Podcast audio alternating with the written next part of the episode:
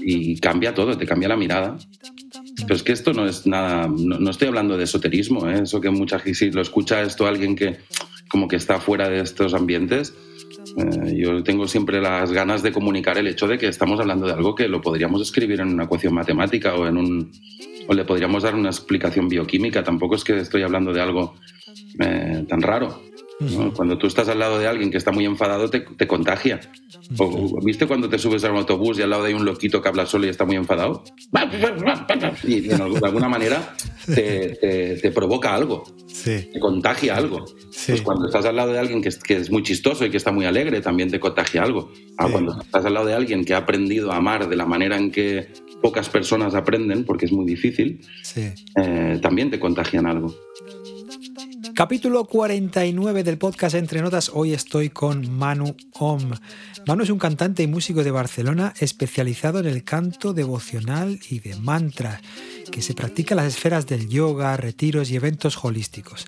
El Bhakti Yoga, una práctica espiritual hindú que consiste en la entrega y dedicación completa a la devoción de una figura como un dios particular o un guru o un maestro. Eh, Manu nos explica cómo descubre su amor por este estilo tras un viaje a la India y profundiza en lo que significa su práctica. Además nos cuenta cuál es el modelo de negocio para poder dedicarse eh, en cuerpo y alma a su proyecto, entregado al servicio hacia los demás y la composición de música y, el poder sacar un disco anual como artista autoeditado que es y además con mucho éxito. Eh, hemos tenido una conversación muy bonita con Manu, eh, que es bien conocido en, España en el mundo del yoga, del, canto devocional. Y si os interesa este tema, os recomiendo escuchar la, la, entrevista como siempre, compartirla para poder inspirar a otros y que la disfrutéis. Hasta pronto.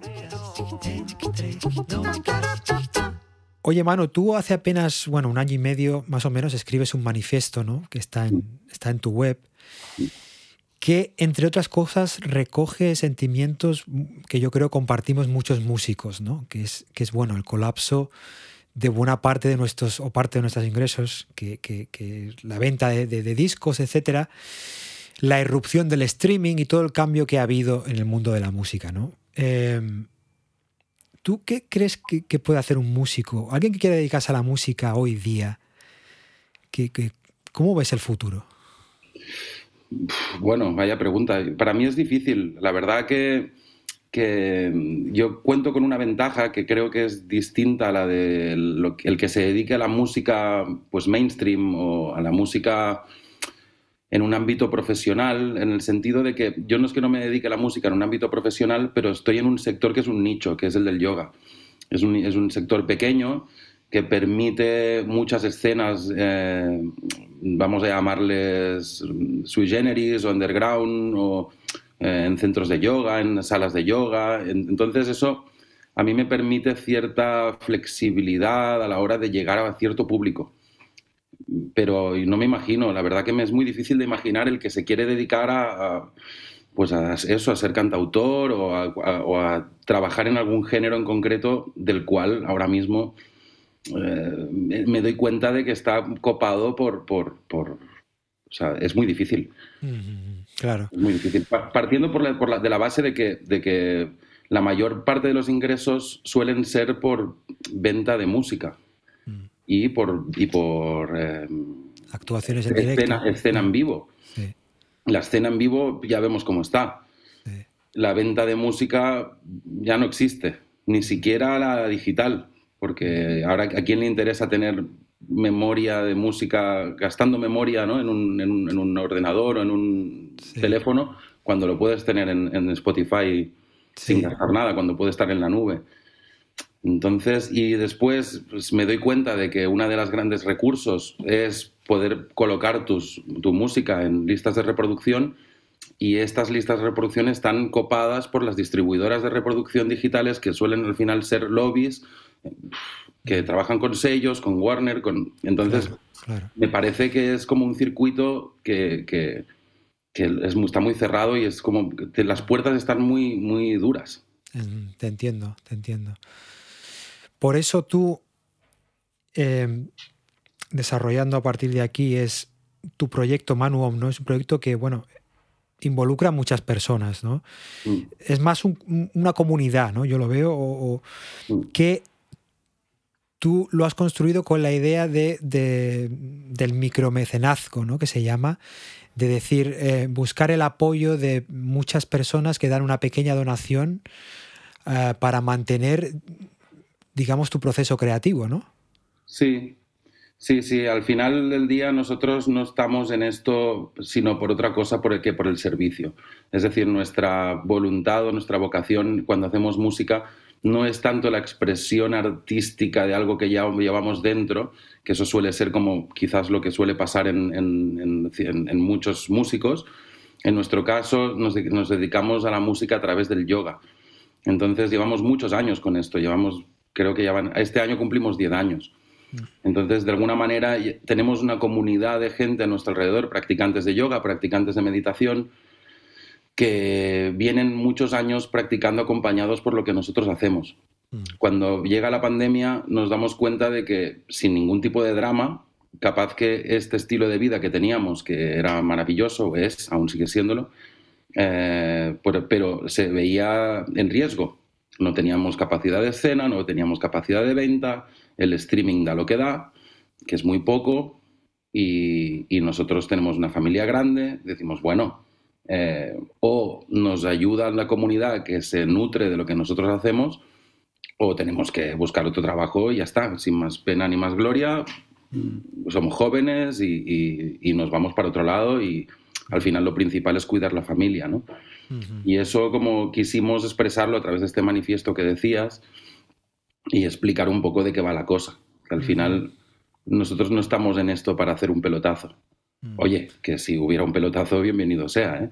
Pero ¿Y cómo pero ha sido, cómo ha sido el recibimiento por, por tus seguidores, la comunidad en general? súper bien. La verdad es que súper bien, porque al final lo que le estás pidiendo a la gente es que automatice un pago de, de un café mensual. Sí. ¿No? Entonces, cuando haces el llamamiento, sí que la parte quizás más difícil, aunque parezca mentira, es que alguien se tome la molestia de esos 10 minutos de meterse, que si el PayPal, que si la tarjeta de crédito, que si vincular, o sea, todo eso, Claro. que, que al final es un trámite tonto, pero que genera mucho obstáculo mental hacerlo. Sí. Además que mi público no es un público tan joven, entonces todo lo que es el, el moverse en lo digital cuesta mucho. Pero aún y así, pues lo pudimos contar en un momento donde había mucha sensibilidad al respecto y sí, funcionó muy bien y a día de hoy sigue habiendo pues una recepción de, a ver, nos sirve para lo que nos sirve, no nos salva la vida, pero sí que nos ayuda mucho. Ayuda. Y más, claro. y más allá de eso, lo que sí es súper lindo es que, bueno, yo recibo las donaciones en mi móvil. Cada vez que cae una donación, ¡pim! cae una, cae una notificación, ¿no? Entonces, de alguna manera me paso el mes recibiendo como, como aliento, ¿no? No sé quién tal, no sé quién te ha dejado dos, te ha dejado cinco, te ha dejado diez. Y cada vez que eso pasa es como, sigue, sigue, que esto me sirve. Qué bonito. También es, también es necesario esa parte. Qué bonito. ¿Usas alguna plataforma en particular o No. Eh, intentamos utilizar Patreon, que, que nos parecía interesante, pero sí que es cierto que nos, nos comprometía mucho porque significaba generar contenidos específicos sí? y eso significaba doblar el trabajo. Eh, y al final entre el, era como levantar un proyecto de cero y costa- esta parte nos costaba mucho. Ya, ya. Pero, Em, pero lo hacemos no a través de la web y PayPal. Mm, Muy bien. Eh, dime, Manu, ¿cómo, ¿cómo comienzas tú en el mundo de la música?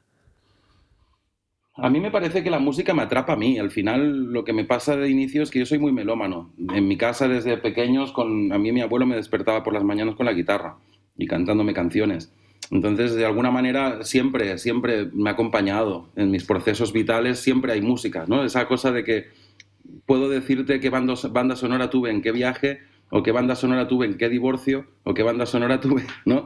O sea, siempre hay una banda sonora en mis procesos de vida. Sí. Y eso me hizo, pues, primero tomar unos caminos que tenían que ver con el DJing, o sea, pinchaba música reggae en playas, en bares, cuando era muy jovencito, explorar instrumentos que me interesaban mucho, como el didgeridoo, los cuencos de cuarzo, etcétera. Y, y, ah, paralelamente eh, mi madre montó una escuela de yoga, eh, yo entré al mundo del yoga por ahí, en fin, luego fui a la India, me enamoré de un, maestro espiritual, de un, camino espiritual, y allí ellos ya nos dieron una práctica que es el canto de mantras. Eso ocurre en 2006 y a partir de ahí yo empiezo como a, tontear con la guitarra, mi hijo acababa de nacer, es decir, fue todo como muy por casualidad. En vez de cantarle canciones infantiles dije, bueno, pues a ver si pues me, invento algo. Y mi público era un bebé de cinco meses mm. y bueno, y tenía la escuela de yoga que me daba la posibilidad de abrir un espacio. Ah,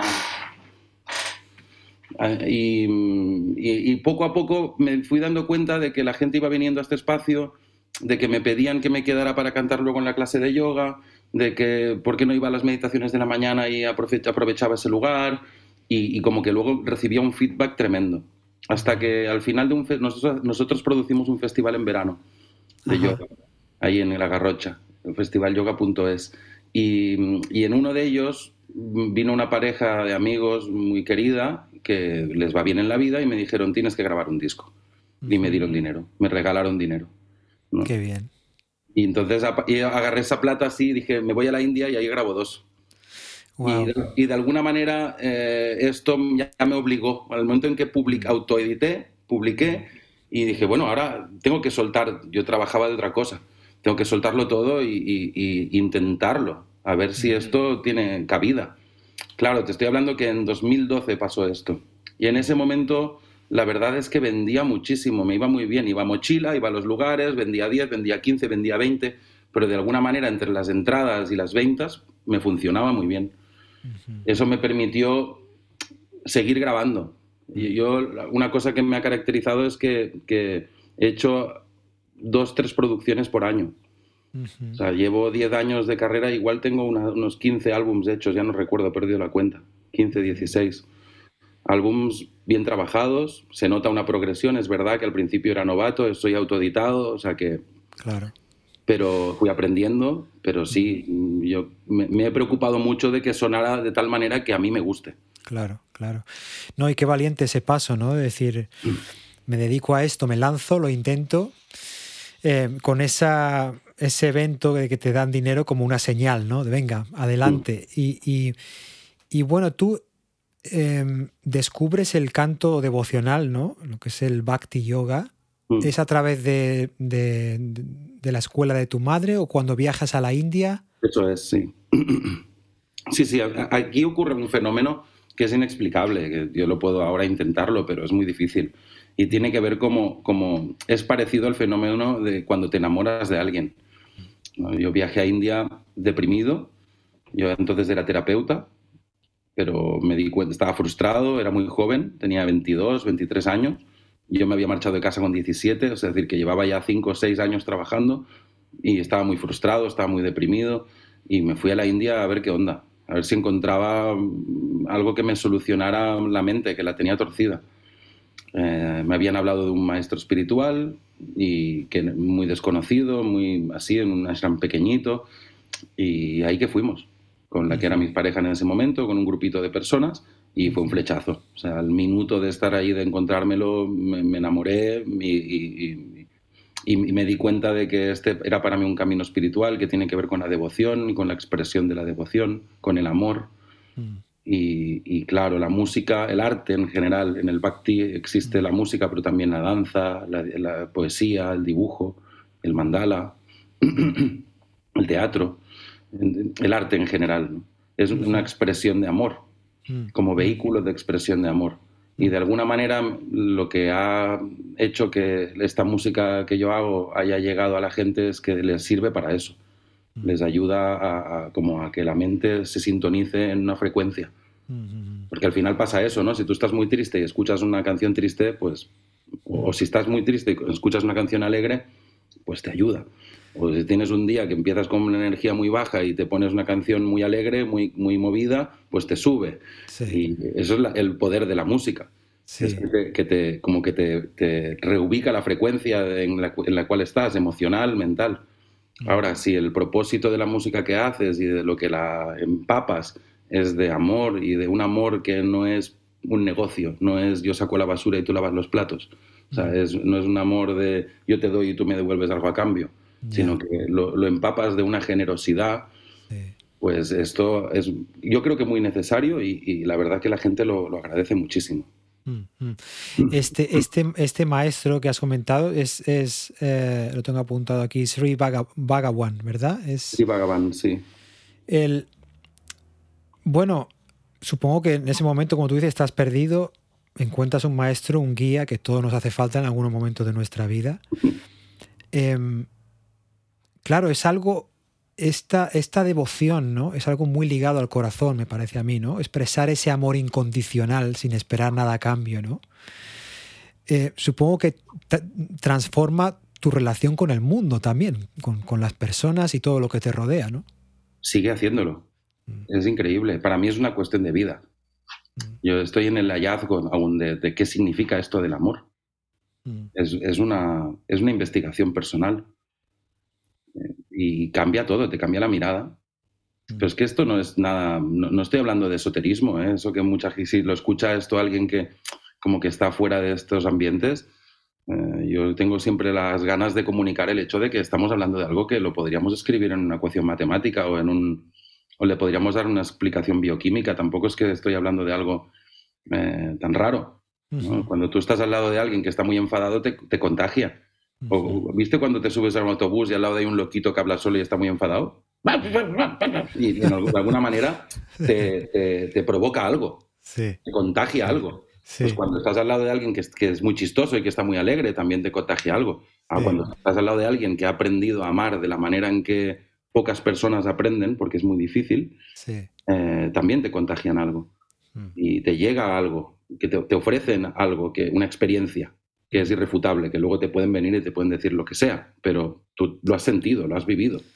Totalmente, no, y no creo que sea nada extravagante, ni, como, como, tú dices. Yo creo que hay que tener una sensibilidad, ¿no? Y, al final tienes que sentirlo, como tú dices. Es como el amor. Yo te puedo explicar lo que es el amor, pero si no lo sientes, hasta que no lo sientas tú, no lo vas, no lo vas a experimentar, ¿no? Eh, además, estamos hablando del amor Em, que está un poco idealizado aquí en el oeste, digamos, en Europa, no es el amor que se entiende romántico, ¿no? Es, algo mucho más, más profundo, ¿no? Em, esa, devoción, ese amor que hay en el, Bhakti Yoga tiene un sentido hacia todos los seres vivos y, hacia el prójimo y, y todo, ¿no? Bueno, el principio del Bhakti eh, no es hacia todo el mundo. O sea, el, ideal del Bhakti sí. Eh, pero el sistema, la técnica, al final, que te sugieren es que empieces por una sola cosa. y, que a partir de esa una sola cosa, que es el elemento guru, es lo que le llamamos guru, que en mi caso es alguien, pero que puede ser un libro, puede ser una imagen, puede ser un maestro trascendido, se llame Buda, se llame Cristo, como quieras, no importa, al final es allá donde a ti te inspira al principio del Bhakti es, de momento atiende esa única sola cosa. Mm. Y a partir de tener experiencia con esa única sola cosa, poco a poco, como si fuera una flor, se te va abriendo una sensibilidad hacia todos los demás. Empiezas a ver esta, este guru, lo empiezas a percibir en todo. y eso por eso digo que es una cosa de vida, que no es una cosa que... Mm. Pero mi ancla o mi isla, la, isla de, este pobre náufrago, es una sola cosa. Que en este caso es tu maestro, ¿no? Es mi maestro, tu guru. sí, que, que Bhagwan, Bhagavan, que ahora está vivo, pero cuando no lo deje, cuando deje de estar vivo, pues seguirá siéndolo. Mm. Y yo tengo una relación con él en, mí. O sea, mm. yo ya lo he, lo he, ¿no? Y esto tampoco es algo raro, quiero decir, también tengo una relación en mí con mi mamá y con mi papá y con, están en mí. Me han hablado toda la vida, sé lo que piensan de mí, sé cuál es su imagen de mí, sé, sé cuál es lo que siempre me han ofrecido, me han aconsejado. De alguna manera, eh, cuando voy caminando por la vida, digo, mira, esto se parece a lo que mi madre me pedía que hiciera. ¿no? Mi madre está en mí, pues también mi maestro espiritual está en mí. y, por eso digo que es una relación que al final trasciende la persona y sí se vuelve una forma de amor hacia todo el mundo. Y, uno de los beneficios que yo veo de esto, siendo prácticos ahora, saliéndonos un poco del... es que cuando tienes un gol tan claro, ¿no? Un objetivo tan claro como es tu devoción y tu que, puede dar una dirección y un sentido a todo lo que haces, y en específico tu música, ¿no? Te va a centrar mucho, ¿no? En tu mensaje, en tu. Mm. en, lo que tú haces. A veces los músicos, no sé, o sea, vas por la vida creando diferentes músicas, hablas de diferentes temas, eh, creas diferentes géneros y tal, exploras, que es normal y no hay nada de malo en ello, pero, pero en tu caso es como algo muy específico y claro, ¿no? Sí, por eso no sé si soy tanto una referencia, porque no vengo de ser músico así ad hoc, lo que se llama, digamos, no vengo de ser músico de, de haber estudiado música profundamente y de saber técnica musical. Mm. Yo me rodeo de gente que sí es músico, y me doy cuenta y puedo decirlo tranquilamente. Y además, eh, lo que te he dicho antes, estoy en un nicho muy concreto, mm, llevando, llevando el mensaje de una manera que no es tanto lo que a mí me pasa y necesito contar de mis procesos personales y de mis ideas del mundo, sino que me agarro más de un linaje que ya tiene, un, que tiene miles de años y, voy por ahí. Mm. Es como que, como que te vuelves un transmisor de algo más que que, un creador. Al final, al final sí estoy creando porque estoy adaptando la transmisión de algo que viene de India, que tiene estructuras métricas y complicadísimas, armonías complicadísimas y instrumentos a los cuales no estamos acostumbrados a escuchar y lo vuelvo pop de alguna forma. ¿no? Sí, que sigo, sigo utilizando elementos india como la tabla, como el violín clásico, como el, el bansuri, el sitar, el armonium, el kartal, pero lo adapto a un lugar donde es 4-4, 3-4, pentatónicas, eh, mm, bajo, guitarra, a veces batería, a veces no, y, de alguna manera se vuelve un lenguaje que esto es como la comida. Mm. Puede estar muy rico un, curry, un tikka masala, pero si siempre te dieron de comer pollo con patatas, pues este, no, no te va a parecer rico. Al principio no. Mm. Entonces, de alguna manera sí que obvio que, hay algo que yo estoy creando en esta transmisión, pero no me siento tanto un creador de la cuna, sino que en realidad estoy como agarrando algo y transformándolo. Está continuando esa, tradición. Sí, y, también por otro lado, tengo la ventaja de que, por ejemplo, yo cuando abrí el espacio de, de Kirtan o de canto de mantras, que lo abrí en 2008, si no recuerdo mal, más o menos por ahí, eh, los dos primeros años no vino nadie. Nadie es nadie. O sea, alguna vez entraba una persona despistada que quedaba así como que no sabía qué hacer. Y estuve dos años haciéndolo. Todos los lunes. Todos, sigo haciéndolo a día de hoy. Todos los lunes de la vida, a las cinco y cuarto de la tarde en Happy Yoga, calle Brook 7, Barcelona. Nos paramos dos horas, gratuito. Puedes llegar cuando, cuando puedas, de 5 a 7. Te puedes ir cuando, cuando necesites y, y, y ya está. Y esto lo llevo haciendo pues desde 2008. Y el hecho de no hacerlo tanto por, por necesitar notoriedad o necesitar vivir de ello, al menos cuando empezaba, mm. eh, me permitió una persistencia que es muy necesaria.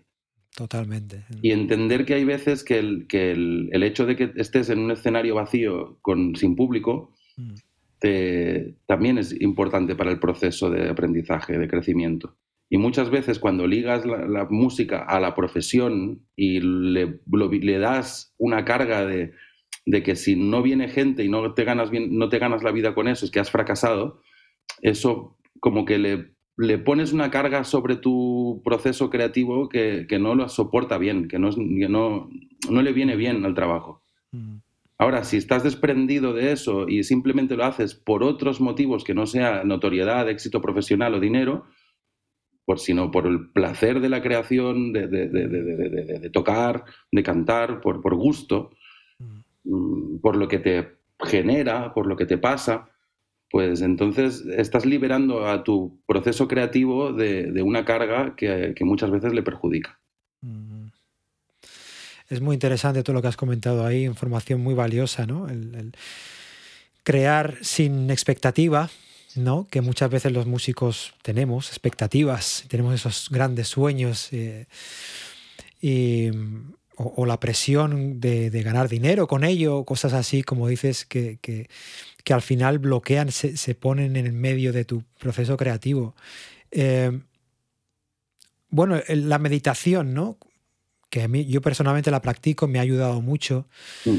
como herramienta de autoconocimiento para manejar nuestra mente, separar lo que es ilusorio de lo que es verdadero. Eh, ¿Crees que la mente tiene esa tendencia a engañarnos, ¿no? a engatusarnos? Sí, bueno, la, la pregunta que te, que te haría es ¿a quién? Ah, La mente a quién está engañando. Mm. Y el, hallaz- el hallazgo de ese quién es la cuestión. mm, Este, la mente, yo no creo, a ver, podemos percibir que nos está engañando, pero en realidad eso es como darle una connotación negativa a algo que en realidad es un sistema. La mente es como un hígado o como un pulmón, o sea, tiene una función en, en- en nuestra vida mm, y no es negativa, y es interpretar el mundo. Por eso yo siempre digo que mente igual a mundo. Así como tienes la mente, así percibes el mundo. mm, ¿no? Entonces, si tú a la mente le ofreces un lugar de poder que no le toca, lo normal es que, que andemos por la, vida, por la vida sufriendo. ¿no? Es, en, en realidad esa es la cuestión. ¿Qué pasa? Que quien debería agarrar el mando de nuestras decisiones, según mi, mi paradigma y según mi linaje, es el corazón. ¿Y qué tiene el corazón? Que el corazón no tiene afán, el corazón no necesita. Entonces, al no necesitar, el- la voz del corazón es una voz que en realidad es silencio. Y la mente es todo lo contrario. La mente sí tiene afán y la mente es ruidosa. Entonces, ¿qué le pasa al sol cuando el, el cielo está encapotado? Pues que es como si no hubiera sol. Sigue siendo importante el sol, totalmente. Aunque no lo veas, aunque no lo percibas, aunque nunca lo hayas visto, de- tu vida depende de eso. Sigue siendo importante el corazón, aunque no lo veas, no lo oigas y no lo percibas. Por supuesto, tu vida depende de eso. Pero ¿quién está teniendo peso en las decisiones de mi vida cuando no puedo entrar en contacto con mi propio silencio, con mi propio corazón? Pues aquel, aquel que está ahí haciendo ruido. ¿Hace ruido porque es ma- ma- mala persona la mente? No, no. La mente está hecha para que sobreviv- sobrevivamos.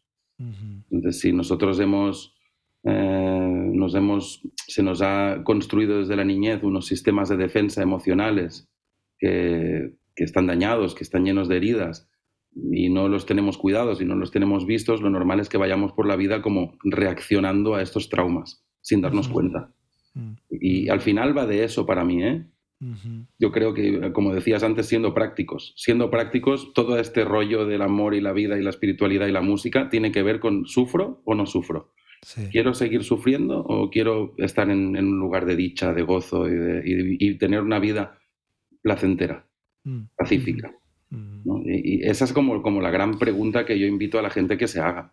mm, A partir de ahí que hagan lo que puedan con las herramientas que hay, que son muchas. A veces es a través de la música, pero también hay muchas otras herramientas.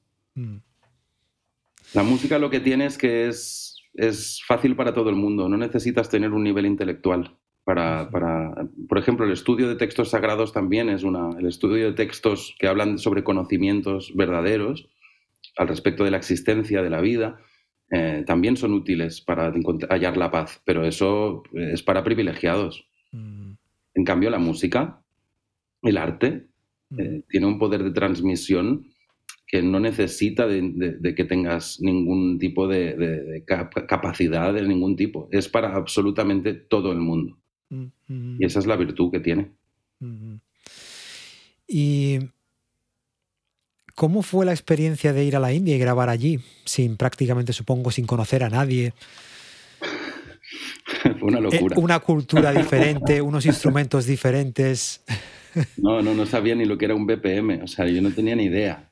Ah, Y, y me lancé a hacer algo con, con 2.000 euros en el bolsillo mm, y, y- y- y un papelito arrugado de, una- de un amigo de un amigo. El teléfono de un amigo de un amigo que es violinista, que ahora es mi hermano, sí. es Sukdev, Sukdev Prasad Mishra, y tuve mucha suerte, mucha suerte.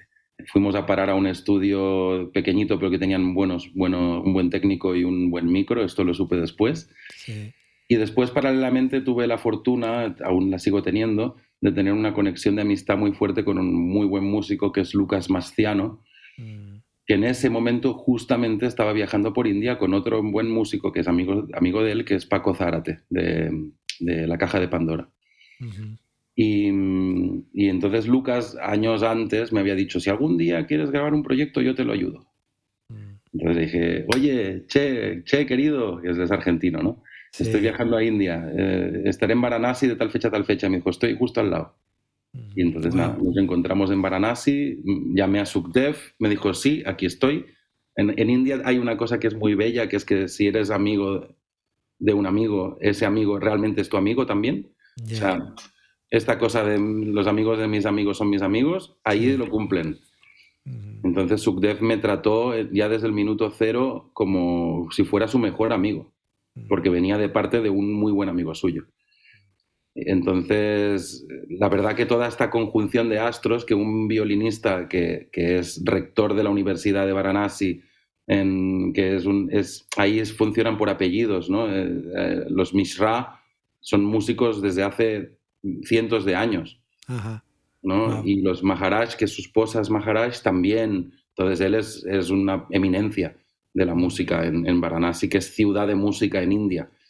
Entonces, como que yo todo eso no lo sabía entonces, pero de pronto estaba sin saberlo en un estudio con Paco Zárate, que ha hecho, que es técnico y que se ha autoproducido toda la vida, con Lucas, que también, con Sukdev, que es una máquina, y en un estudio que tenía un buen micro y unas buenas condiciones, y pudimos hacer un curro que sin darme cuenta fue lo que me, me, lanzó, me hizo de trampolín, sobre todo una, una, canción que salió mágica que se llama Mere Gurudev.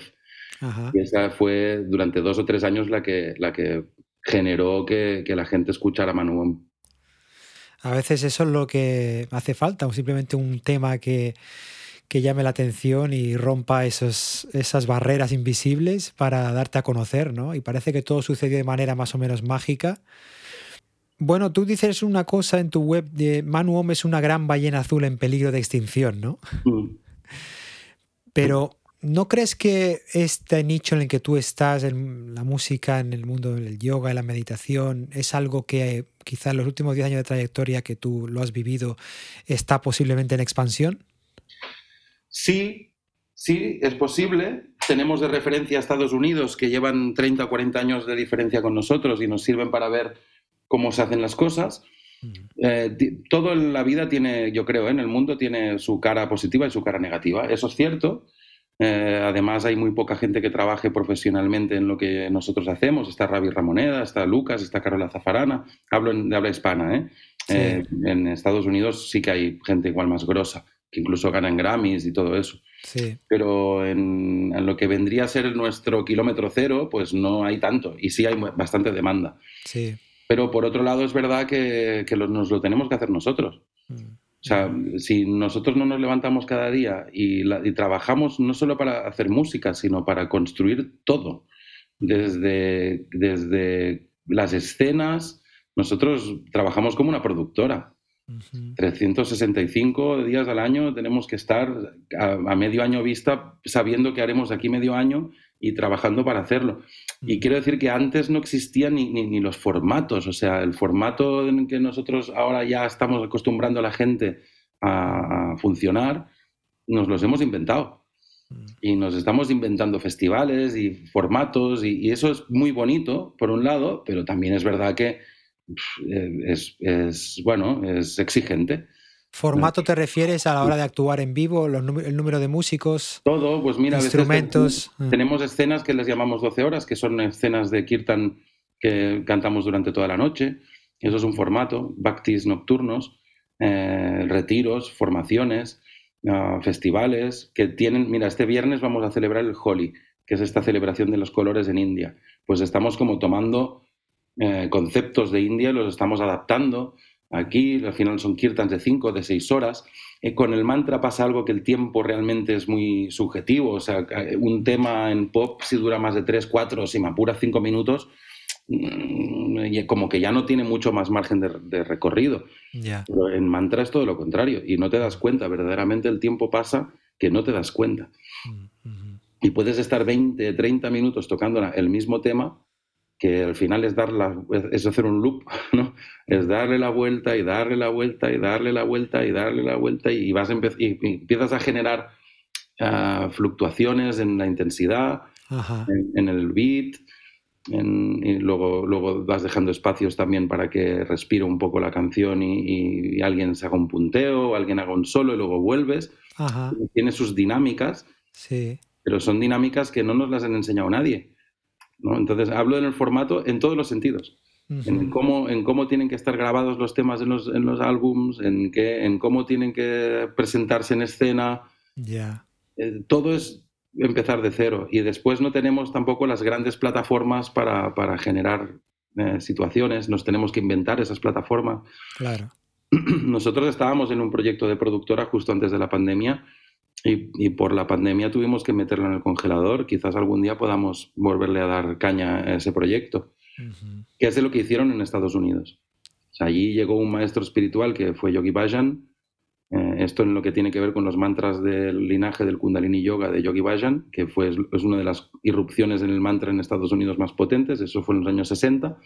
Y Guru Ganesha fue quien inventó el sello discográfico el, el, el, sello, la marca de festivales más potentes hoy día de, de, Estados Unidos, que es el Satnam Fest, Spirit Voyage, que es el, el, sello discográfico, es como que tuvieron que construirlo todo.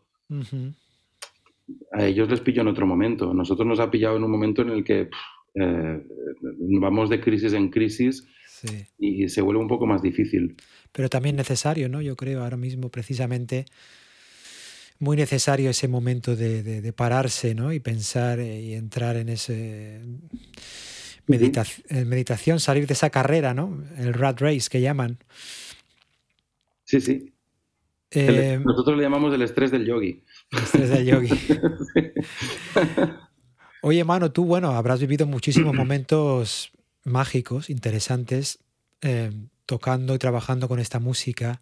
Mm. ¿Puedes quizás compartir con nosotros uno que te venga a la memoria ahora, o dos momentos de algún concierto que digas, pues claro, yo intento imaginarme esto, yo nunca he atendido a un concierto así, pero he hecho yoga y todo eso, pero supongo que la gente entra en un tipo de trance, ¿no? Estar cantando mantras. Mm. ¿Puedes... hay, mucha, hay, mucha, catarsis, muchas mm. situaciones muy bellas, sí. Mm. ¿Puedes compartir con nosotros un momento que recuerdes ahora que digas, wow, este, este momento realmente me tocó? Me es verdaderamente difícil, sí. porque aquí se mezclan muchos planos. O sea, si hablamos en términos profesionales, quizás uno de los momentos más potentes fue cuando cantamos en un festival que se llamaba Chanting for Change, que, que, que al final fueron 15 minutos de escena, ¿eh? pero eran en Lincoln Memorial en Washington, pues unos cuantos miles de personas con con el obelisco de Washington de enfrente y con, y con los más grandes alrededor y, y, profesionalmente eso quizás es lo que podría decirte que fue más relevante. -huh. También cuando grabamos un disco que es Rama con Ravi Ramoneda, que hicimos una presentación estelar con tremenda con, con en el AXA, en el AXA eh, el auditorio AXA de Barcelona, que es para 800 personas, que para nosotros eso es increíble, la cantidad de gente que, que vino. Eh, pero no te creas que eso me dejó tanto rastro en lo personal. Uh -huh. Cuando voy al ashram a Calcuta con Bhagwan, con el guru, y me pide que cante, allí es increíble. Uh -huh. Lo que, cuando puedo hacer match ¿no? entre el por qué estoy haciendo lo que estoy haciendo y, y hacerlo en el lugar en el cual me han enseñado a hacerlo, pues eh, es, es, quizás el mayor reconocimiento, ¿no? Es parecido como cuando te reconocen en tu propio pueblo, ¿no? Uh -huh. Este, y luego esto que te comentaba de los lunes. Uh -huh. Para mí el, el bhakti de los lunes es el, el pulmón de, de, de, lo que hago. Y eh, la comunidad que se está construyendo, que está viva, que, que tiene rotación, pero que siempre hay como un común denominador y se mantiene ese fuego encendido semana tras semana. Al principio, como te dije, venían cero personas durante dos años y ahora somos cerca de 100 personas más o menos cada lunes, eh, que para que sea un lunes por la tarde, como a las 5 y cuarto de la tarde, es como increíble. Sí. Y ahí sí que pasa algo que es muy, muy bonito, porque en ese espacio no hay ninguna otra cosa que juntarse a practicar. No estamos vendiendo nada, no hay entradas, no hay que controlar nada, no hay que enseñar nada, no hay que hacer nada. Solo hay que llegar, sentarse, cantar juntos y, ahí sí que pasan cosas muy bonitas. Y si me apuras, quizá también lo que es delicioso de este trabajo es todo el feedback que vas recibiendo. Mi papá se murió con tu música, eh, eh, mi hijo nació con tu música, este proceso personal o salí del alcoholismo gracias a esta música, o no como cuando vas sintiendo que, que lo que has hecho te eso va a sobrevivir, o sea que ya no es tuyo. Hay alguien por ahí en el mundo, ni que fuera una sola persona, y, ya me consta que no es una sola persona, pero aunque fuera una sola persona que ha agarrado algo, el Mere Gurudev, por ejemplo, que te comentaba antes, y para esa persona esa melodía, esa canción ha significado un bote salvavidas. Eso, Sí que, eso sí que no tiene precio. Pues sí, tú lo has dicho, qué bonito. Ser, ser de servicio para, para tanta gente debe llenarte de, bueno, satisfacción, ¿no? Decir, todo por lo que luché, esa persistencia, esos dos años de estar vacío, sin embargo, esa creencia de que este era mi camino y debía seguir, mm. em, está dando frutos, ¿no? Está dando resultado. Eh, bueno, ¿recomiendas a alguien que se quiere entrar en ese mundo? Este evento que hacen los lunes, voy a poner los detalles ahí en el, voy a poner el link a esa web que has comentado en las notas del programa por si alguien quiere descubrir em, tu música, el canto de mantras. Y, nada, Manu, te agradezco muchísimo compartir con nosotros todo, toda esa experiencia. Creo que lo que haces es muy bonito, es eh, súper interesante y espero que mucha gente cada vez más descubra em, este lado ¿no? de, la espiritualidad, de la música también, porque hay buenos profesionales ahí, eh, como tú, haciendo cosas muy bonitas y, muy inspiradoras y que te transforman, ¿no? Y te ayudan a, bueno, a, vivir en, este mundo que, tenemos tan estresante a veces. Y, ojalá algún día podamos conocernos en persona y bueno, o pueda yo asistir a una de tus sesiones, quizás uno de estos lunes me acerco por ahí. Claro, bienvenido. Y me uniré, me uniré a ti en el canto de, mantras. Pues, pues nada, mano, te mando un, abrazo bien fuerte y, mucha suerte. ¿Algún proyecto que tienes ahora en la guantera, en, la recámara? Ahora estamos trabajando en un nuevo álbum que vamos tranquilitos. Por primera vez estamos trabajando un álbum de forma tranquilita y estamos trabajando en, en, varios eventos puntuales, pero sobre todo el Festival de Yoga de Verano, que es una maravilla. Festivalyoga.es vacaciones de yoga. Yo creo que esa es la mejor manera de acercarse a esto porque hay muy poca exigencia ahí. Es, ir de vacaciones en un contexto donde se come vegetariano, donde hay propuesta de yoga, de otras cosas, terapias y mantra. Y es de una forma muy ligera, se puede ir con los niños. ¿Eso es en Barcelona? No, es en La Garrocha. En La Garrocha, perdón. En una masía cerca de Besalú. Qué bien, en medio de la naturaleza, ¿no? Sí, con rodeado de volcanes, prados, buena onda mm, todo muy así, ¿no? Entonces creo que sí, que para personas que estén empezando, asomando, asomando la cabeza, es una muy buena propuesta de vacaciones. Qué bonito, pues voy a dejar el link ahí en la nota del programa. Y gracias, Manu, y mucha suerte, mucha suerte con todo. A ti igualmente, gracias por esta labor de divulgación. Un placer, un abrazo.